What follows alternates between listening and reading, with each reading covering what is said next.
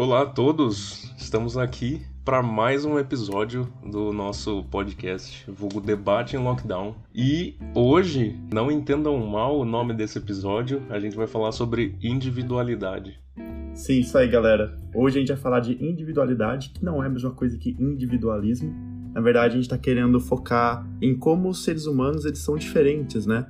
Isso é bastante interessante, na minha opinião, porque é verdade, né? Nós temos tantas diferenças, tanto psicológicas como fisiológicas. Enfim, eu acho isso uma coisa muito doida. Então eu vou começar a perguntar já pro Léo: ter seres humanos diferentes é importante? Cara, com certeza, porque as pessoas são diferentes, queira você ou não. Então, aceitar e ver beleza na diferença das pessoas, eu acho que é uma coisa que vai te ajudar bastante na sua vida. Até para você ser uma pessoa legal com as outras pessoas também, porque tem gente que gosta só do mesmo grupinho ou das mesmas ideias, e escutar as ideias de cada um eu acho que é bem importante. Com certeza, eu acho que cada pessoa também tem uma dificuldade diferente, né? Ou tem uma visão de mundo diferente.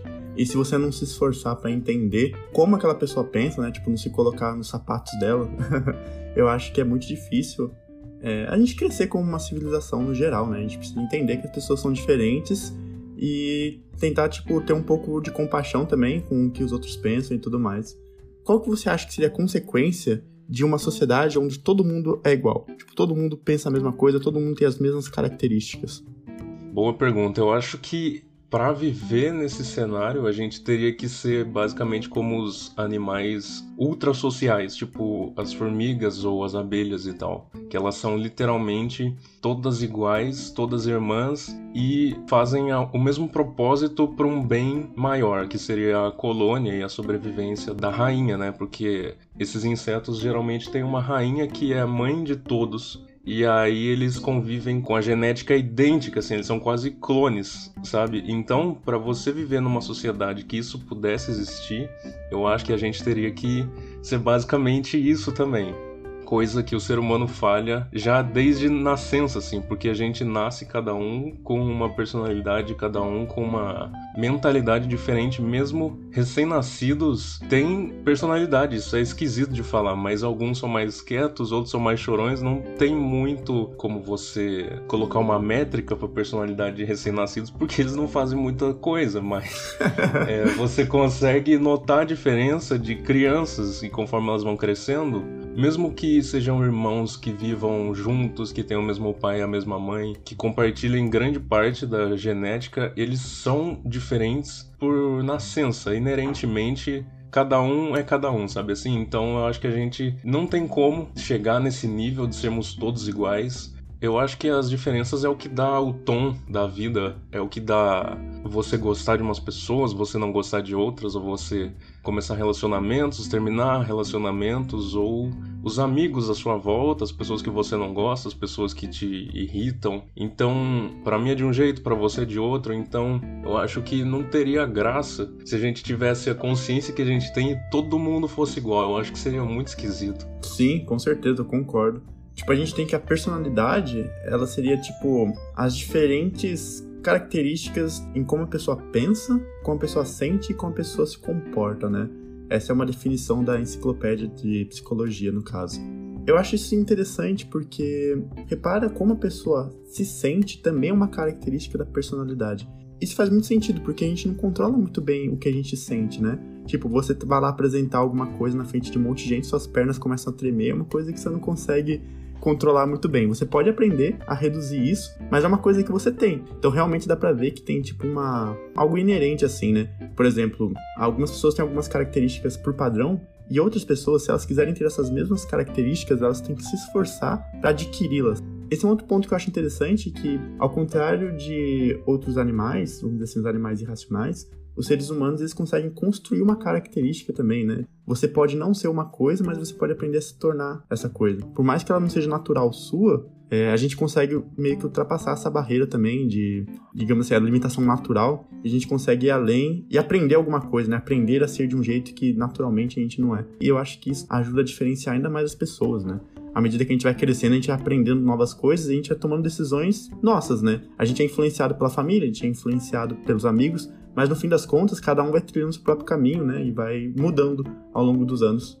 Interessante você ter tocado no ponto da psicologia, porque eu acho que o ser humano é um animal diferente dos outros a partir do momento que a gente tem o nosso inconsciente e o nosso consciente. Porque os animais basicamente são seres irracionais, como você falou, e eles agem por instinto com aquilo que eles aprenderam há muito tempo atrás mas nós também temos essas características, tanto que, como você disse, a gente não controla as emoções, principalmente as emoções de medo, de raiva, essas mais básicas, assim, que são as mais primitivas, mas a gente tem a consciência de que aquilo tá rolando. A gente tem a consciência de processar aquele sentimento e ficar tipo, tá bom, agora isso aconteceu, por que, que isso aconteceu, sabe? ter uma autoanálise do porquê você tá sentindo aquilo. É, não vai mudar o seu sentimento, mas você pode criar meio que um mapa mental de como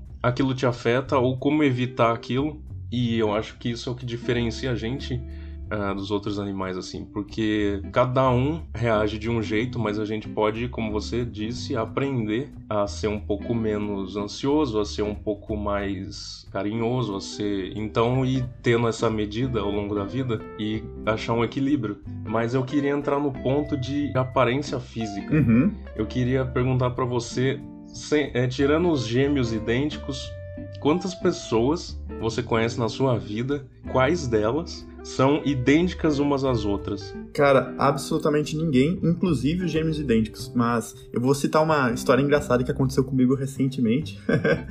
é, eu tava viajando, né? E eu vi uma pessoa, na verdade não foi eu que vi.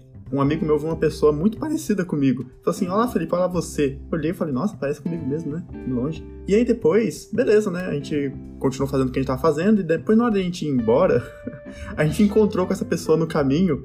E essa pessoa tava falando de Python, inteligência artificial. Eu falei, caramba, o cara parece comigo fisicamente, ainda pensa que nem eu, tipo, tem os mesmos interesses, sabe? Eu só achei engraçado. Logicamente, a pessoa não era idêntica a mim. Mas eu achei engraçado que, de tanta gente no mundo, eu fui pra um lugar que tinha uma pessoa parecida comigo fisicamente, tipo, é, mesmo tom de pele, mais ou menos a mesma altura, mesmo estilo de cabelo, usa óculos e tudo mais. E a pessoa falando dos mesmos assuntos que eu falo. Eu falei, meu, qual que é a chance, né?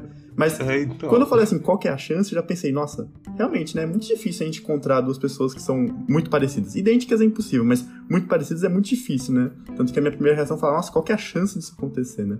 Então, é, respondendo a sua pergunta, eu acho que é impossível você achar duas pessoas idênticas. E eu queria trazer de novo. A gente é, vai usar os animais aqui porque é o parâmetro que a gente tem para relacionar com nós seres humanos. E eu acho que isso também serve para as aparências, porque tipo assim, se você pega uma família ou uma espécie, você tipo, sei lá, ursos panda. Eles têm as suas diferenças, mas são mínimas para você conseguir diferenciar um urso do outro. Você tem que conviver muito tempo com eles ou sei lá, cães da mesma raça, eles são muito, muito parecidos. E nós, seres humanos, somos muito diferentes. É, eu queria trazer esse ponto exatamente porque a gente cruza muito as raças da, da humanidade e a gente cria coisas novas, mais ou menos como, entre aspas, vira-latas, que os seres humanos não têm uma raça que você pode definir. E por que, que eu tô falando isso? Quando você pega pessoas que vivem muito isoladas, elas tendem a ser muito parecidas, exatamente porque a genética delas é, não encontrou nenhuma outra variável para conseguir se diferenciar. Então, basicamente, eles vão ser sempre parecidos e sempre parecidos um com os outros, porque lá atrás existiam seres humanos, cada um vivendo na sua, é, no seu território, e aí quando eles começaram a viajar e conquistar outros lugares, eles começaram a compartilhar esse, essa genética, e eu creio que seja por isso que nós somos tão diferentes, porque a gente é misturado, tipo, do mundo inteiro, assim. Então, mesmo que seja muito falado sobre doppelgangers e tal, você sabe o que é um doppelganger? Não sei o que é um doppelganger. Basicamente, são pessoas que são idênticas, mas não têm relação familiar nenhuma uma com a outra. Por exemplo, tem estudos que eu não lembro da onde que dizem que cada ser humano tem pelo menos seis doppelgangers no mundo. Ou seja, tem seis pessoas por aí idênticas a você, mas que nem são da sua família. Tem uns sites assim de pessoas que fizeram esse teste e que encontraram as pessoas parecidas e cara, elas são mesmo parecidas, tipo muito parecidas, mas uma mora tipo na Groenlândia, a outra mora no Canadá, a outra mora, sei lá, na, na Alemanha, na Índia, e elas são idênticas umas às outras. Isso é meio bizarro, assim. Uhum. Isso aí a gente consegue ver que, apesar de existirem muitas características diferentes que um ser humano pode ter, a gente tem muito número também, né? 8 bilhões de pessoas no mundo, né? 7 bilhões, sei lá. Então, como tem muita gente, muita gente, muita gente, é normal a gente ter tipo um overlap de características. Se você tiver overlaps suficientes, você pode dizer, nossa, essa pessoa é igual a mim, sabe? Tipo, tanto fisicamente quanto psicologicamente e tudo mais. E sobre a história do ser humano, é um negócio muito doido, né? Porque o ser humano, ele nasceu num lugar só, né? Na Mesopotâmia lá. E daí depois espalhou, né? Foi para lá, para cá, migrando e tudo mais. E aí ficou muito tempo separado, que nem você disse, cada um ficou na sua e tal. E depois, nos tempos mais modernos, começou a ter de novo essa miscigenação, né? Se a gente for em alguns lugares, tipo a Islândia, ou se não, tipo aqueles templos budistas na China, realmente as pessoas são muito parecidas porque não teve miscigenação lá, né? Então é todo mundo muito parecido. E uma coisa interessante, a gente tem usado bastante os animais como parâmetro, e eu tava vendo um artigo que chama Do Animals Have Personality? The Importance of Individual Differences, de Leslie Evans Ogden que foi publicado numa revista chamada Bioscience em 2012. É muito interessante esse artigo porque dá vários exemplos de que os animais também têm personalidade, elas só são tipo simplificadas com relação ao que os seres humanos são. Um dos exemplos que deu lá é do são dos alces. Tipo assim, tinha vários alces que tinham medos de seres humanos, mas alguns alces não tinham. É, eles chamavam esses alces de bold, né, que seria tipo corajosos.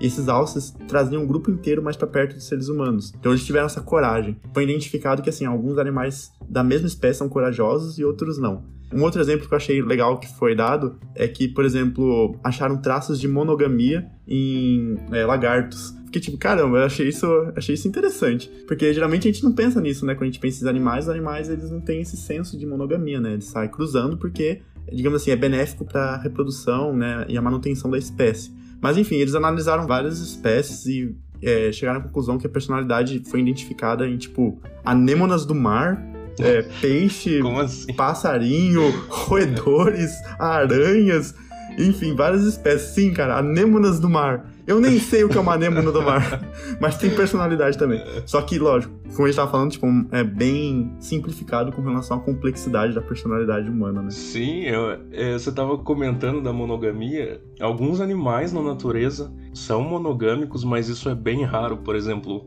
os pinguins são criaturas monogâmicas. E geralmente pássaros são monogâmicos também. Eles acham um parceiro e ficam com ele até o fim da vida. E eu acho isso muito louco. E, tipo, é o contrário do que a natureza prega, de, tipo, reproduz o máximo que você conseguir para manter o seu gene em frente, sabe? Sim, sim. É, mas o que é interessante é que, tipo, a gente pode analisar de espécies específicas elas terem um comportamento, mas quando a gente fala de personalidade, a gente tem que ver se indivíduos da mesma espécie são diferentes. Por exemplo, se tem lagarto que tem só um parceiro durante a vida inteira, e na mesma espécie de lagarto, tem lagarto que, tipo, cruza com vários outros parceiros e tudo mais, né? Aí sim a gente começa a ver as, digamos assim, as personalidades dentro da mesma espécie. Mas enfim, eu acho isso muito interessante, e eu acho que, assim, é, uma coisa que eu li é que essa coisa de estudar personalidade em animais, ela foi sendo deixada para depois, para depois, para depois, para depois, porque no passado ela foi considerada como uma pseudociência e também tinham grandes medos de, digamos assim, os pesquisadores estarem fazendo um antropomorfismo, né, dando características humanas para outros animais. E acabou que ficou tipo meio que em pausa isso durante muito tempo. E por isso que a gente tem uma concepção de que os animais eles não têm bem uma personalidade, né? Eles têm tipo um temperamento, sei lá, alguma coisa que ele teve de nascença, mas não desenvolve uma personalidade, mas na verdade tem. Só foi uma coisa que foi muito. que a gente não estudou bastante ainda para entender realmente. É, mas então, terminando esse papo meio viajado aqui, se você quiser saber um pouquinho mais dessas coisas, se a gente despertou a sua curiosidade, é, vá buscar, vá pesquisar e quem sabe a gente venha trocar uma ideia aqui qualquer hora. Você tem mais alguma coisa para falar, Beto? Eu não, eu acho que a gente já, nosso papo já viajou longe demais já, né? A gente começou falando de seres humanos, terminamos falando de monogamia em lagarto, então acho que é um bom ponto de parada, porque senão a gente vai muito, muito longe. então é isso aí, pessoal, valeu. Por estarem escutando mais um episódio e até a próxima. Tchau, tchau, galera.